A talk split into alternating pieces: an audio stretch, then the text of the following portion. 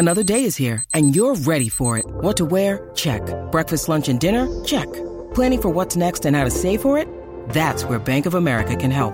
For your financial to-dos, Bank of America has experts ready to help get you closer to your goals. Get started at one of our local financial centers or 24-7 in our mobile banking app. Find a location near you at bankofamerica.com slash talk to us. What would you like the power to do? Mobile banking requires downloading the app and is only available for select devices. Message and data rates may apply. Bank of America and a member FDIC. Ladies and gentlemen, I have a grave announcement to make. Quel est le canular le plus épique de l'histoire? Merci d'avoir posé la question. Le soir d'Halloween 1938 à 20h, la radio américaine CBS interrompt ses programmes pour un flash d'information spécial. Ladies and gentlemen, we interrupt our program of dance music to bring you a special bulletin from the Intercontinental Radio News. Une série d'explosions viendrait d'être observée à la surface de Mars. Plus dingue encore, on aurait vu apparaître un vaisseau spatial dans le New Jersey.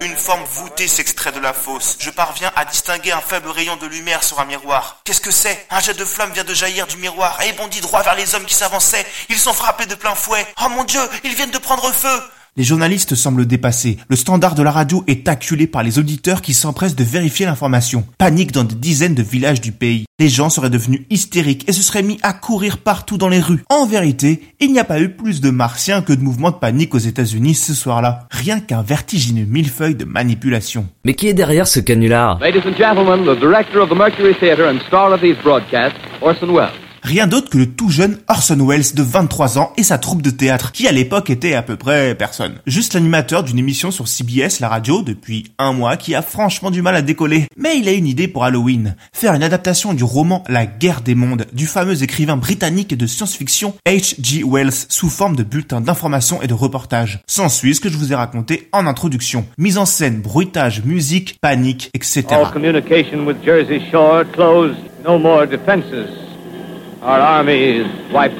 L'émission est interrompue en plein milieu par nos amis la police qui conduisent Wells et son équipe euh, loin de leur micro. CBS, elle, sera tenue responsable de cette panique et sera condamnée à payer quasi un million de dollars. C'est dingue comme histoire Eh oui, mais c'est faux. La mascarade n'a jamais pris les proportions évoquées ici. Ah bon? Bah à qui faire confiance? Et d'où sort cette légende? Ce sont les journaux papier de l'époque qui ont monté l'anecdote en épingle. Ça faisait de bons titres et puis c'était une occasion sympa de discréditer leur nouveau concurrent direct, la radio, qui fin des années 30 est encore un média tout frais mais très excitant pour le public. Grâce à elle est introduite la notion du direct et on peut suivre l'actualité en temps réel. À cette époque, deux foyers sur trois possèdent un poste. La presse écrite chaud aux fesses et profite de cette histoire de martiens pour démontrer que les gens derrière leur micro ne sont pas en mesure de raconter l'actualité avec la rigueur et la fiabilité d'un vrai professionnel. Pire, cela pourrait conduire à de la manipulation des foules. Il faut dire qu'à l'époque, la confiance du public envers les médias est sans faille. Cette crise de panique généralisée paraît crédible et même certains scientifiques se sont emparés du sujet pour l'étudier avec plus ou moins d'honnêteté. L'histoire continue son petit bonhomme de chemin,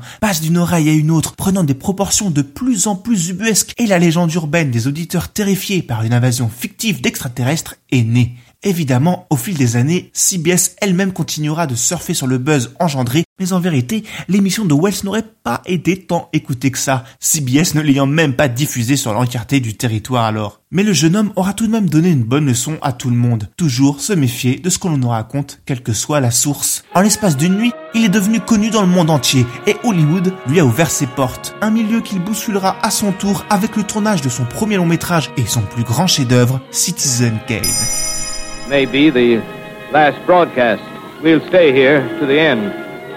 Maintenant, vous savez. En moins de 3 minutes, nous répondons à votre question. Que voulez-vous savoir? Posez vos questions en commentaire sur les plateformes audio et sur le compte Twitter de Maintenant vous savez Culture.